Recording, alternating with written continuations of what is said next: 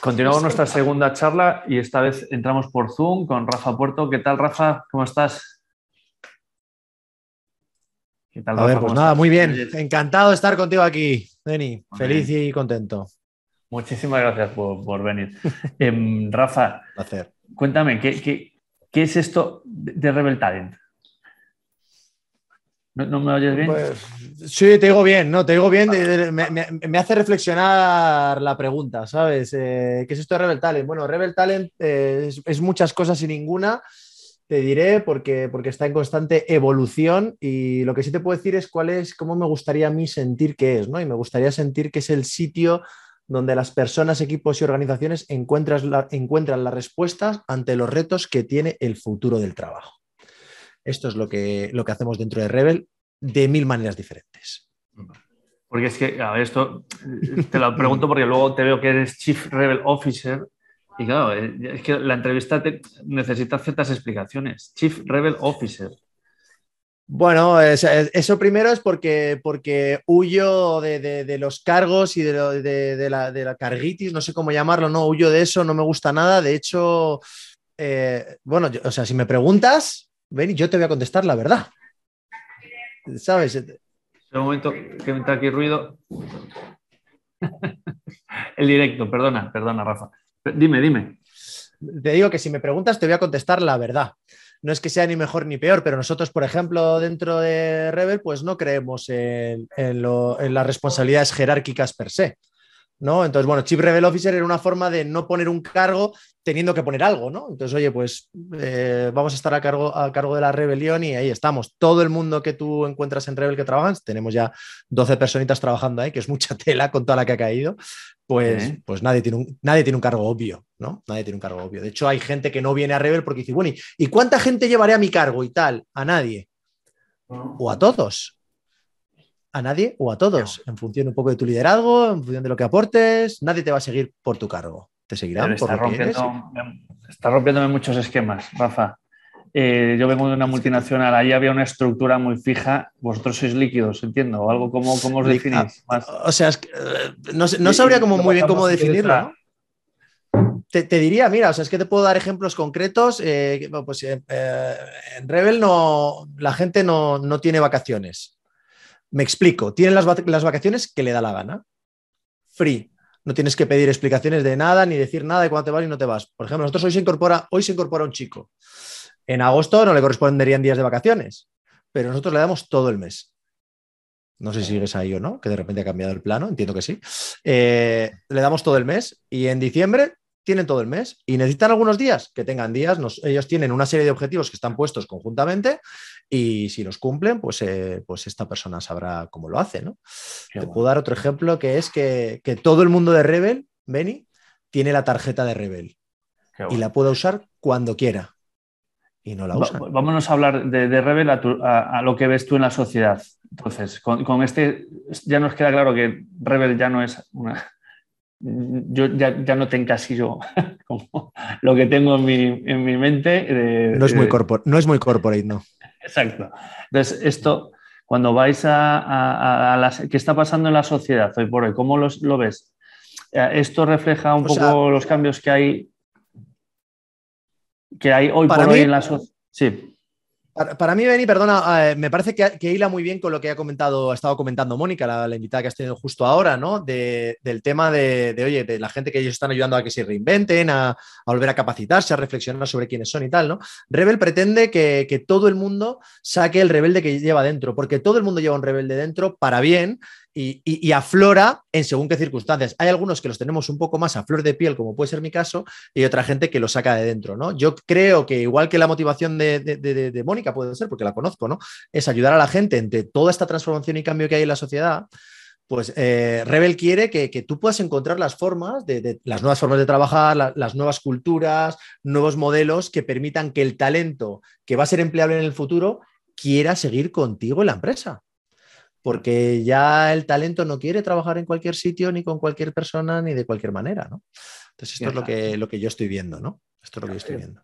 Pero esto afecta a tantos procesos, a tantos procesos que, sería difícil. Eh, a mí se, me ocurre, ¿eh? por, poner alguno. a la hora de contratar, ¿cómo contratas? Por, eh, ¿A quién contratas? ¿Contratas por cargos, por, por, carreras? Yo te digo, nuestro acercamiento desde el área de, de, headhunting que tenemos, ¿no? Es si a lo que se van a enfrentar los mandos medios y directivos en el futuro es un gran desconocido, ¿por qué seleccionas única y exclusivamente en base a la experiencia pasada? Buena pregunta. Ahí, te la dejo, ¿no? O, sea, ¿cómo consigues que la gente desarrolle unas habilidades para lo que te vendrá en el futuro, que es una gran incógnita? ¿No? ¿Cómo consigues que se adapte? ¿Cómo consigues que aprenda de forma obsesiva y constante? ¿Cómo, ¿Cómo, haces que aprenda de todo lo que le rodea? Porque a mí el aprendizaje, lo que me gusta del aprendizaje es que tú seas capaz de crear una cultura donde la gente esté obsesionada por aprender de todo, de mis colegas, de mis subordinados, de mis proveedores, de todo lo que puedo, eh, aprenda. Yo, por ejemplo, mira, hay una pregunta que suelo hacer a los directivos, que os la dejo aquí, no sé, la gente que os esté escuchando y tal, te la dejo a ti también, Benny. Eh, yo lo que le pregunto a los directivos es, ¿me puedes nombrar dos o tres startups que se hayan creado en tu sector este año que puedan poner en jaque a tu modelo de negocio y a tu, y a tu industria? Dime tres nombres. ¿Tú crees que la gente lo sabe contestar esto o no? Mm. ¿Y te parece relevante o no? Bueno, te puedes mandar a, casa. Que te cierren el chiringuito y no te has dado cuenta. Es, así de simple, ¿no? Entonces, bueno, eh, todo, este, todo este gran reto alrededor, de, alrededor del talento a mí me parece absolutamente, absolutamente apasionante. Absolutamente apasionante.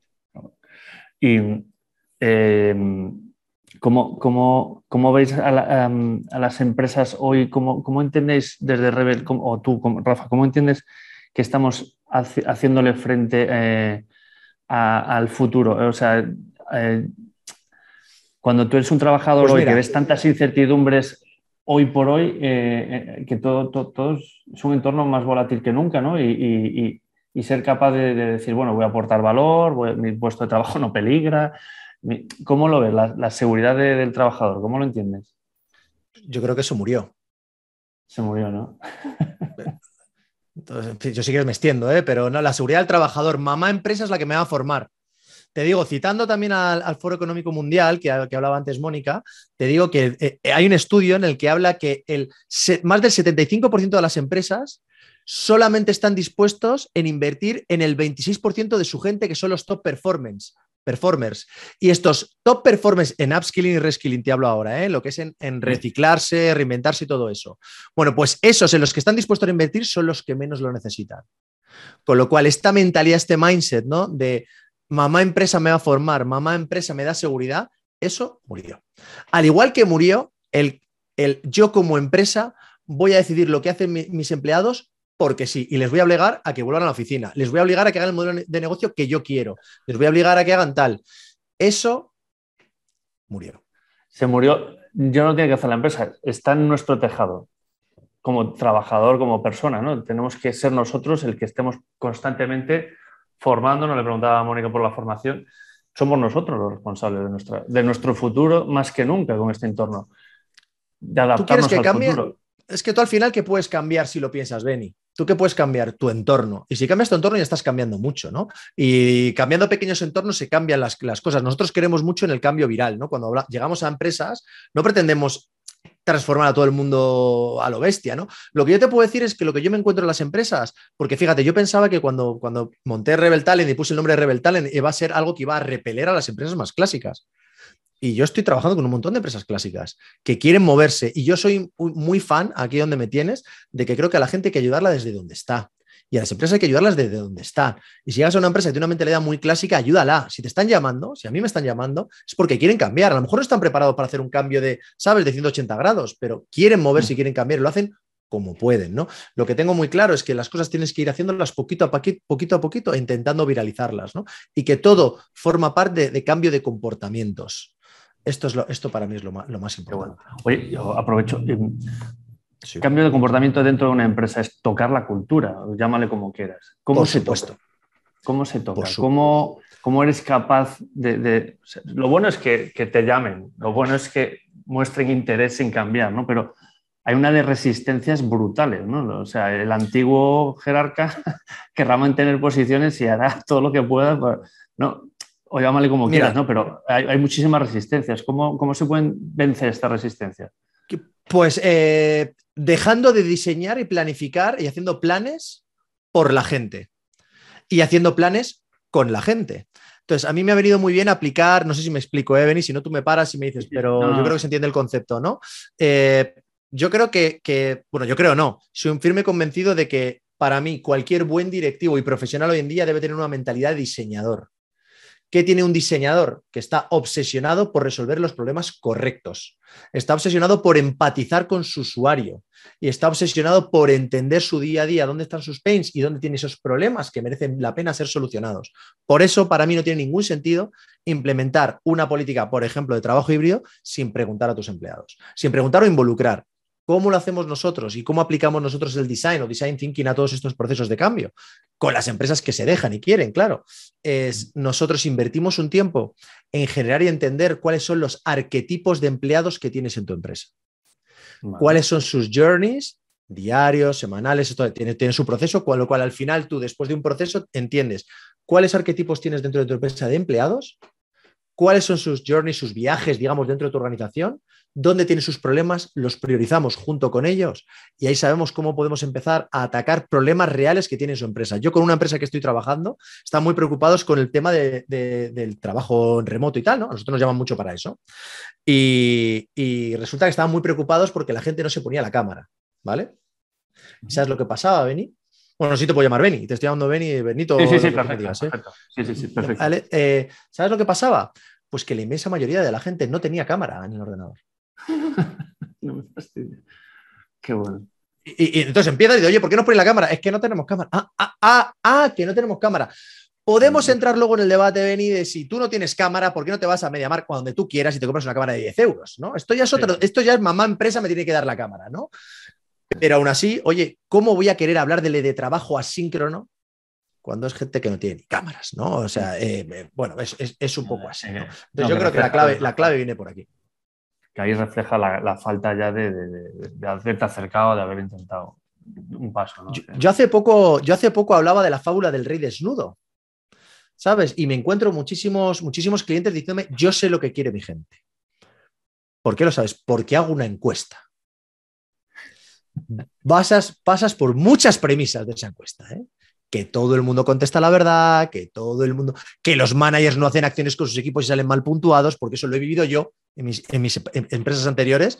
Hicimos una encuesta de estas, no salió bien a nuestro responsable o líder y nos llamó a capítulo y nos estuvo llamando la, la, cuartilla y los más yo era muy junior en aquella época, los más le dijeron, pero tú qué quieres, salir bien en la foto, no te preocupes, en la próxima encuesta saldrás níquel. Entonces, que a través de una encuesta y única y exclusivamente una encuesta creas saber todo lo que tienes que saber, me parece un gran error, ¿no? Para mí hoy en día, no, no, molestarte en empatizar y entender a tu gente de verdad para diseñar. No sé si te acuerdas que el otro día hablábamos tú y yo, Benito, en una charla más, más informal, hablábamos de que deberíamos dejar de, hacer job descriptions o descripciones de posiciones y deberíamos hacer descripciones de experiencias. Los trabajadores quieren la experiencia, una experiencia diferente en una empresa y por dependiendo de la experiencia que vivan, en su onboarding, en su proceso de selección, en su día a día, en sus evaluaciones y en su salida o en su desarrollo, querrán estar contigo o no. Y la guerra del, talento no ha hecho nada más que empezar. Y el talento no querrá estar en cualquier sitio. Qué bueno, qué bueno. Bueno, antes, eh, ya estamos en el tiempo. Rafa, última, última pregunta. Bueno, te voy a hacer dos. Eh, eh, neuroliderazgo. ¿Qué es neuroliderazgo? Pues el neuroliderado es, la aplicación de la neurociencia a la disciplina del liderazgo. Y es lo que a mí personalmente más me ha ayudado a mí y creo que más me ha ayudado a la gente. Hay un concepto muy potente que es el concepto de seguridad psicológica, que es poder crear entornos donde tú puedas ser tú, puedas expresar tus opiniones, puedas hacer tus objeciones o hacer preguntas sin tener miedo a ser ni juzgado ni penalizado por ello. Y todo eso me lleva a qué hace, todo eso me llevó al mundo de la neurociencia, yo me he formado muchísimo en eso, me encanta, me apasiona, y es entender cómo nuestro cerebro funciona en base y gestiona las emociones. El neuroliderazgo trabaja en cuatro áreas. Cómo eh, gestionas el cambio, cómo colaboras, cómo regulas tus emociones, ¿vale? Y la cuarta es, es cómo gestionas el cambio, cómo regulas tus emociones, cómo eh, tal y cómo colaboras. Bueno, me falta, me falta una cuarta que ahora mismo se me acaba de olvidar cosas del, cosas del directo, pero te la comparto cualquier otro día. Eso es el neuroliderazgo y para mí, honestamente, de verdad, es lo que, lo que verdaderamente... ¿Cómo gestionas el conflicto? Es la cuarta. Perdóname. Eh, es lo que verdaderamente a mí me ha ayudado a entenderme, a estar más tranquilo y a poder recibir cualquier tipo de feedback, etcétera. Y en eso trabajamos en las empresas, claro. Pues la, última pregunta es, un libro, recomiéndanos un libro, y ya sí me lo recomiendas, sobre neuroliderazgo para dummies, o sea, para empezar. Vale, para dummies, pues mira, te diría, te dirías que además creo que lo tengo por aquí, pero mira, te diría que es uno que se llama Quiet Leadership o Liderazgo Tranquilo de David Rock. David Rock. Y es como tú eres capaz de gestionarte para gestionar a otros, ¿no? Y yo creo que es súper, súper chulo, se lee muy fácil. También hay otro que se llama Tu cerebro en el trabajo, Your Brain at Work, se llama, que también es de David Rock, yo le sigo mucho. Y, es súper fácil de leer, cuenta una historia y, es muy guay. Muy interesante. Oye, Rafa, con, esto, con estas dos recomendaciones nos quedamos. Oye, mil gracias. ¿eh? Espero que esto sea inicio de una relación, Rafa. Te seguiré, ya lo sabes. Ya sabes, dónde encontrarme. No sé si querrás volver a llamarme después de esta charla, ¿no? Pero si quieres volver a llamarme, será un placer pasar tiempo contigo, no cabe ninguna. Muy bien. Y con Olga, que pensaba que iba a poder hablar con Olga, pero no, Olga hoy viene en otro rol y tal, ¿no? Me hubiera encantado hablar con Olga Barroso. Olga viene también por Zoom. entra por Zoom dentro de. Pues se nos está yendo el día hoy. Dale, dale, recuerdos, no te lío más. dale recuerdos. es una persona que yo quiero mucho. Cuidaros, Benito. Adiós. Chao, Rafa. Gracias por todo. Adiós.